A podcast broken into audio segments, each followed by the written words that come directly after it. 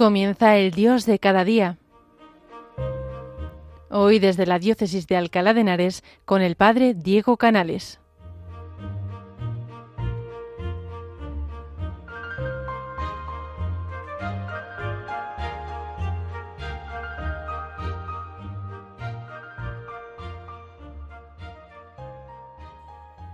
Buenos días, queridos oyentes de Radio María. Les saluda un día más el Padre Diego Canales desde la parroquia de Santa María la Mayor en Alcalá de Henares. Esta semana estoy predicando ejercicios espirituales a uno de los conventos, de los monasterios de, la ciudad de Alcalá, a las franciscanas concepcionistas de Santa Úrsula. Y a razón de predicar ejercicios, yo me preguntaba, ¿por qué a veces tenemos dificultades para rezar? ¿Dónde están las dificultades en la oración? Porque es verdad que creo que todos los cristianos nos damos cuenta rápidamente de lo importante que es tratar con el Señor, pero por lo general o no lo hacemos o lo hacemos un poco regular. Casos hay que personas de oración viven su trato con el Señor de una forma admirable, pero pero por lo general nos cuesta mucho hacer oración. Nos cuesta mucho tener un trato asiduo con el Señor, nos cuesta bastante encontrar huecos y una vez que los encontramos a veces estamos allí mirando al cielo sin saber muy bien qué decir o qué esperar. Y por eso, a razón de esto, a razón de estas dificultades que encontramos en la oración, eh, me parece que, que nos puede ayudar eh, comprender un poquito. San Bernardo establece cuatro obstáculos principales que debemos evitar antes de orar. La falta de interés, la preocupación por otras cosas, el remordimiento de conciencia o una ola de imágenes sensuales que nos ataca durante la oración. Y así estos principales obstáculos de la oración podrían eh, proponerse en este orden, ¿no? El primer impedimento son los pecados. ¿eh? Esta falta de interés que al final brota de los pecados. Mi corazón está volcado en eh, cosas que no son Dios. ¿Cómo puede hacer oración quien en la vida actúa en contra de la gracia? ¿Cómo puedes hablar con aquel a quien ofendes? Pues estos pecados no solamente son graves, sino también veniales. En la oración debemos unirnos a la voluntad de Dios. Debemos preguntarnos al Señor, Señor, ¿cómo te puedo querer más? ¿Cómo puedo servirte mejor? Al final, una vida de pecado es una vida que va apartándonos cada vez más del amor de Dios, en cosas pequeñas o grandes, porque el pájaro está atado por una cadena, bien sea de acero muy gorda o un hilito de seda, no vuela. Da igual que el pecado sea bueno, no da igual, pero entendedme, ¿no? Es más fácil cortar un hilo de seda que una cadena de acero, pero al final al pájaro le impide volar lo uno y lo otro. Así también nos impide hacer oración el pecado, el pecado ya sea venial o ya sea mortal. Uno cuando empieza a hacer oración tiene que pedirle al Señor esto, ¿no? Que todos mis afectos, que todos mis intereses estén ordenados a amarte, es decir, que busque hacer siempre y en todo tu voluntad. Porque si no, al final, pues vivimos, pues, una vida que no se puede vivir. Vivimos como en una esquizofrenia, de decir es que siento una cosa, vivo una cosa y luego quiero otra. Así no se puede vivir. Necesitamos vivir una unidad. En mi vida me esfuerzo por cumplir la voluntad de Dios, y por eso en la oración me esfuerzo por encontrarla. El primer impedimento, por lo tanto, para orar son los propios pecados. A lo mejor es momento de hacer una buena confesión si hace tiempo que no la hacemos, o de cuidar la fidelidad en el tiempo de la confesión, de hacerlo con frecuencia, para vernos libres cuanto antes de esos pecados que nos impiden cumplir la voluntad de Dios.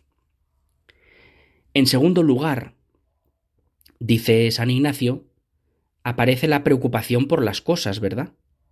Y es que eh, a veces tenemos una gran preocupación por las cosas y por los trabajos de este mundo, por cosas que nos preocupan o que nos ocupan, ¿verdad? tenemos siempre en la cabeza pues esto o aquello que nos impide estar centrados en el trato con el Señor. No podemos tener una conversación porque al final siempre se nos va la cabeza a otra cosa del mundo. Tengo que hacer, o tengo que ir, o cómo tengo que hacer esto mejor o aquello, y tengo que poner esto en la lista de la compra y que no se me olvide decirle esto a fulanita, y aprovechando que me he acordado ahora en el tiempo de oración, voy a coger el teléfono para llamar a no sé quién, que nunca tengo tiempo, ¿no? Estos trabajos urgentes y preocupaciones. Pues esto es una cosa que también impide la oración. Para poder hacer oración, para tener un trato tranquilo y agradable con el Señor, es necesario aprender a hacer silencio, silencio en el corazón. Y si lo pensamos bien, no perdemos nada al olvidarnos por un momento de la casa, de la fábrica, de la oficina. A menudo, muchas iniciativas en torno a estos negocios nacen en la cabeza precisamente durante la oración. Pues vamos a olvidarlos un rato. Dios nos enviará el pensamiento correcto en el momento adecuado. A veces pensamos, es que si no hago esto ahora se me olvida. No se te va a olvidar. No se te va a olvidar. Si es de verdad importante, no se te olvida. Y si no, apúntalo en un papel y déjalo para luego. Hay que aprender a dejarle a Jesús su lugar, su espacio. Como cuando hablamos con alguien, ¿verdad? Cuando estamos tratando con alguien y hablando de cosas importantes, no le decimos, ay, mira, perdona, que es que voy a hacer una llamada mientras hablo contigo porque es que si no se me olvida. A nadie se le ocurriría eso, ¿verdad? Decimos, ahora estoy con esta persona y tengo que disfrutar de estar con esta persona, tengo que hablar, tengo que escuchar, o simplemente tengo que estar. No se trata de decir, ay, ahora que me he acordado voy a hacerlo. No, hombre, las cosas hay que hacerlas bien, no hay que hacerlas inmediatamente necesariamente, ¿verdad? Luego están también todas las malas tendencias y pasiones, que son un obstáculo.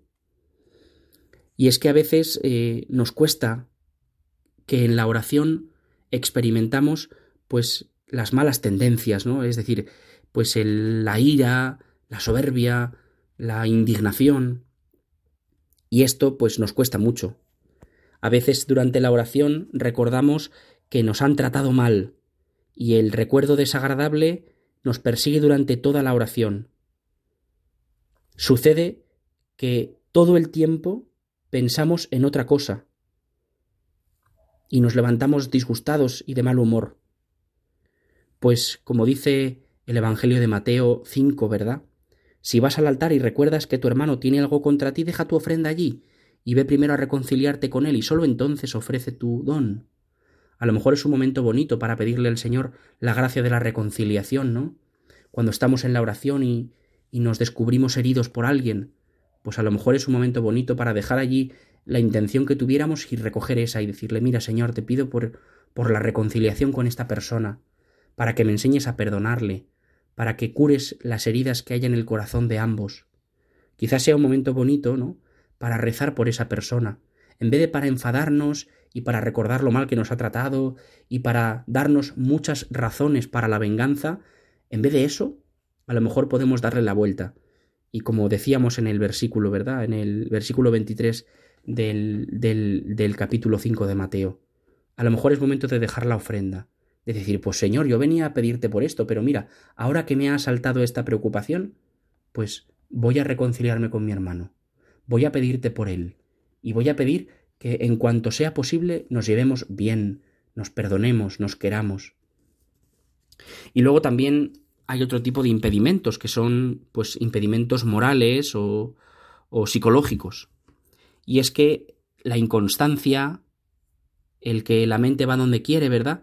Pues también nos pasa. Esto es lo que decía eh, San Bernardo, la ola de imágenes sensuales, ¿no? Es decir, hacer lo que nos da la gana cuando nos da la gana y donde nos da la gana. Esos pensamientos sensuales, eso que viene de los sentidos, ¿verdad? Pues el ahora no me apetece, ahora sí, ahora me apetece estar aquí, ahora allí, pues esa inestabilidad, esa infidelidad, pues nos hace que la oración sea muy difícil. Efectivamente, si solamente trato con las personas cuando a mí me apetece, seguramente dejaré de tratarlas pronto, ¿no? Porque cuidar a las personas, pues es como cuidar a las flores. Eh, uno no riega las flores cuando le apetece, sino, bueno, pues con frecuencia, porque la flor necesita ser alimentada y las amistades también. Vamos a pedirle ahora al Señor, en este ratito de oración en el que vamos a escuchar esta canción preciosa, que nos ayude a vivir bien en oración, que nos ayude a vivir bien este rato que pasamos en su presencia.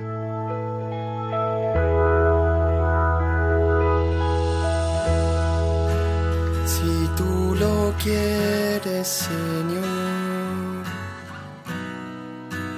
puedes sanarme. Porque tú tienes el poder para sanarme. Si tú lo quieres, Señor, puedes sanarme. Porque tú tienes el poder para sanarme.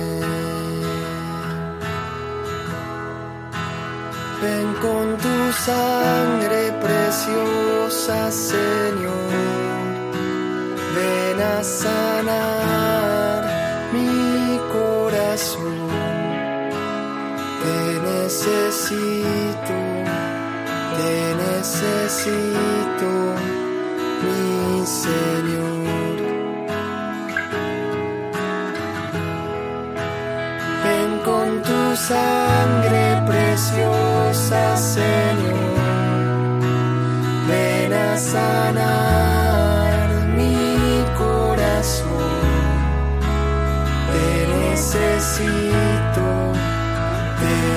Mi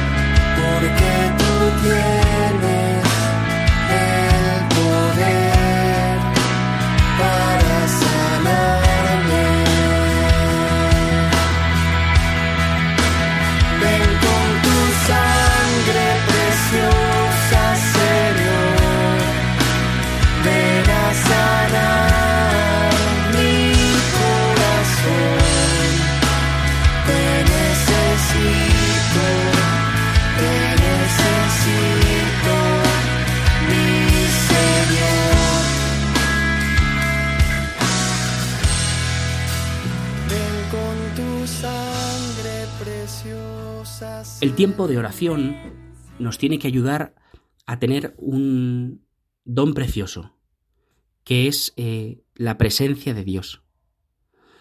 Y vivir en la presencia de Dios a veces no es tan fácil como uno cree. Hay una dificultad psicológica, es decir, uno piensa que nuestra atención tiene que estar dividida. Pensar en Dios y pensar en el trabajo que tenemos que hacer, pues no se puede a la vez. Santa Francisca Chantal responde a esta objeción de decir que no se pueden hacer las dos cosas a la vez, diciendo, ¿no? Eh, ella dice, eh, leo un texto suyo, en mi opinión se trata de dos cosas diferentes, vivir en presencia de Dios y ponerse en presencia de Dios. Para ponerse en la presencia de Dios, uno debe recoger la atención de todo lo demás y concentrarse en la presencia de Dios, pero una vez que nos hemos puesto en esta presencia, permaneceremos allí. Así, la oración nos ayuda a ponernos en la presencia de Dios. Yo me doy cuenta de que es que el Señor está aquí, que me está viendo, que estoy hablando con Él, que me está oyendo, que me está amando en este momento, y es verdad que ahí hace falta tener olvido de lo creado y memoria del Creador, atención a lo interior y estarse amando al amado, como dice San Juan de la Cruz en esa letrilla preciosa. ¿no? Para ponerse en presencia de Dios hace falta olvido de lo creado, traer a la memoria la imagen del Creador, tener atención a lo interior y estar amando al amado. Pero una vez que uno ha entrado en la presencia de Dios, todo es más fácil, porque ya uno se mantiene en esa presencia. Eso es lo que decía eh, Santa Francisca. Una vez que nos hemos puesto en esta presencia, permaneceremos allí. Y en esa presencia podremos hacer todo lo demás. Podremos hacer todos los trabajos que tengamos que hacer, podremos tener todas las conversaciones. Quizá lo difícil, por lo tanto, sea ponerse en esta presencia de Dios. ¿Y cómo nos pondremos en esta presencia de Dios? Que a veces no es tan fácil, ¿verdad? Como nos decía Santa Francisca Chantal, a veces es complicado el ponerse en presencia de Dios. Pues otro santo, San Juan Bersman, decía que para él entrar en la presencia de Dios tenía como una forma, ¿no? Como un no un ritual porque tampoco sería esta la palabra, pero como un como un método, ¿no? Él dice, lo dice en su diario, ¿no? Dice de una manera muy bonita, cuando llegue el momento de la oración me preguntaré a mí mismo, ¿a dónde vas? Y me responderé, al Señor mi Dios. Y me volveré a preguntar, ¿y qué harás? Y me responderé, hablaré con Él. Y después me santiguaré con agua bendita. Y cuando suene la campana, se entiende del monasterio, haré la señal de la cruz. Me detendré a un paso del reclinatorio y pensaré que Jesucristo está enfrente de mí mirando lo que hago. Le mostraré el cariño con algún gesto exterior de humildad. Y luego avanzaré y me pondré de rodillas y le diré Señor Dios, te lo ruego, guía todos mis pensamientos, dirige todas mis obras, para que todo sea consagrado a tu servicio y a tu gloria. Luego pasaré al tema de la meditación con la memoria y con la inteligencia y con la voluntad. Hasta aquí el texto de este santo. Ponerse en oración implica un gesto externo. Implica que yo diga, bueno, Señor, quiero darme cuenta de que estoy en tu presencia, y por eso no lo hago de cualquier manera, sino que cuando me acerco a ti, pues utilizo agua bendita, para recordar que estoy bautizado, que soy hijo de este Dios con el que voy a hablar. Haré un gesto de humildad delante de Dios, pues o me arrodillaré delante del sagrario, o besaré con devoción una cruz, es decir, un gesto que me ayude a darme cuenta delante de quién estoy. Y luego, ¿qué haré? Luego dice, me pondré de rodillas y le diré, es decir, con toda humildad del corazón, le pediré al Señor, guía todos mis pensamientos, es decir, en este rato de oración, ayúdame a hablar contigo, Ayúdame a que mi pensamiento no se desvíe. Y todas mis obras, dirige todo lo que haga, para que todo sea consagrado a tu servicio y a tu gloria. Y luego pasaré al tema de la meditación. ¿Y cómo pasar al tema de la meditación? Pues con todo lo que somos, con la memoria. Y es que para rezar hace falta memoria, pues traer algún pasaje de la escritura que nos haya tocado el corazón, o alguna cosa sobre la que le queramos hablar al Señor, o que el Señor nos haya puesto pues eh, conciencia clara de que quiere cambiar en nuestra vida y decirle al Señor, bueno Señor, esto que recuerdo de la humilía del domingo pasado en misa que el cura dijo una cosa que digo esto tengo que pensarlo, esto tengo que hablarlo con Jesús, pues la memoria, primera cosa sobre la que hay que eh, traer en consideración, ¿no? La oración es algo de la memoria, es decir, necesitamos hacer recuerdo de las obras del Señor. Esto eh, lo decimos muchas veces en el Salmo responsorial de la misa, recordad las obras del Señor, no olvidéis las obras del Señor, recordad que el Señor es bueno con todos. La memoria es algo propio de la oración. La Iglesia en el tiempo de oración siempre hace memoria de lo que Dios ha hecho con ella. En misa, de hecho, gran parte de la misa estamos recordando siempre lo que Dios ha hecho con nosotros y le damos gracias por todas las bendiciones que ha puesto en nuestra vida una inmensa acción de gracias. Esa es la Eucaristía. Eucaristía es acción de gracias. ¿Por qué? Pues por tanto como nos ha dado, porque se ha dado el mismo. Por lo tanto, una acción de gracias siempre tiene la memoria como especial, eh, como especial invitada, ¿verdad? La memoria como invitada de excepción en la oración. No se puede hacer oración sin memoria. Pero al mismo tiempo, luego decía San Juan Bechman, también con la inteligencia. ¿Cómo se hace oración con la inteligencia? Hombre, tengo que entender lo que me dice el Señor. No solamente tengo que recordarlo, sino que tengo que extraer las cosas que Él me diga, ¿no? No es suficiente con que relate como un papagayo el Evangelio, sino que tengo que entender qué se dice ahí. Y tengo que entender qué supone para mi vida. Oye, pues es que fíjate, Jesús en el Evangelio hace esto y dice esto. Y esto en mi vida, ¿cómo lo podría yo aplicar? ¿Esto qué supone para mí, no? Por ejemplo, eh, me pongo en, la piel de, una, de un personaje del Evangelio. de un leproso que confía su, su enfermedad al Señor. Y con la inteligencia yo me pregunto, ¿y yo le entrego mi lepra al Señor? ¿Y yo le entrego mi miseria al Señor? ¿O las bodas de Caná? Eh, ¿Yo soy como esos novios que se acostumbran a no tener vino en su boda? Por ejemplo, ¿no? O tantas otras cosas, ¿no? Yo le doy gracias a Dios siempre y en todo lugar. Bueno, al final la inteligencia permite recorrer el camino de la escritura a nuestra vida y unir las dos cosas en una oración. Eso es la inteligencia, ¿no? Y por último, decía la voluntad. La voluntad también hay que ponerla a remojo en la oración. Pues la voluntad empieza por decirle, bueno Señor, no me voy a ir hasta que cumpla mi tiempo de oración, aunque me apetezca irme antes, aunque me acuerdo de que tengo que hacer cosas, voy a estar contigo. Y es mi voluntad estar contigo. Voy a expresarte mi cariño estando contigo. Y luego también, pues la voluntad hay que ponerla a remojo en la oración, diciendo, bueno Señor, ahora que he recordado lo que tú has dicho en el Evangelio, ahora que he entendido lo que tú me pides, Señor, quiero hacerlo. Quiero cambiar de vida, quiero cambiar mi corazón, Señor, quiero cambiar cosas, quiero vivir como tú me pides, quiero cumplir tu voluntad en mi vida. Y así creo que podríamos entender mejor la oración, quizá. Seguro que todas estas cosas vosotros ya las sabíais, pero bueno, por compartirlas un poco, ¿no? A razón de, de estos ejercicios con estas eh, santas religiosas, pues, pues le, le pedía yo también al Señor luz, ¿no? Para comprender qué nos dificulta hacer oración, qué nos separa de Él y que también qué nos ayuda a acercarnos a Él, ¿no?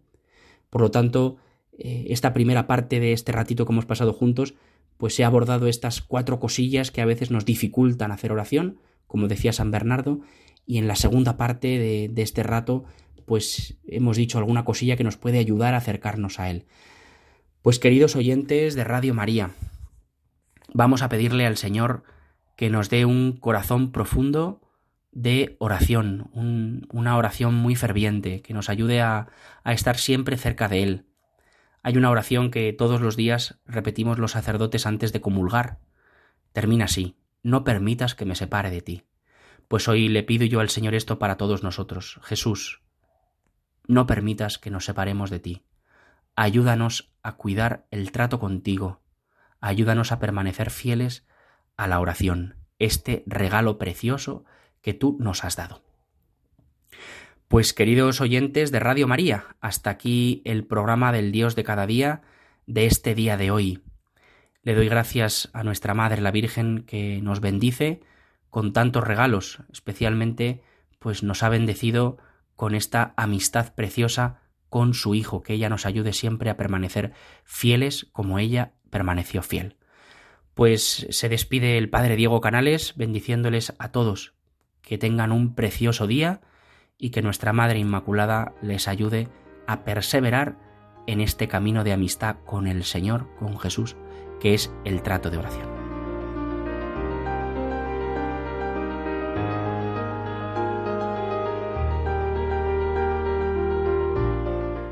Concluye el Dios de cada día. Hoy nos ha acompañado el Padre Diego Canales desde la Diócesis de Alcalá de Henares.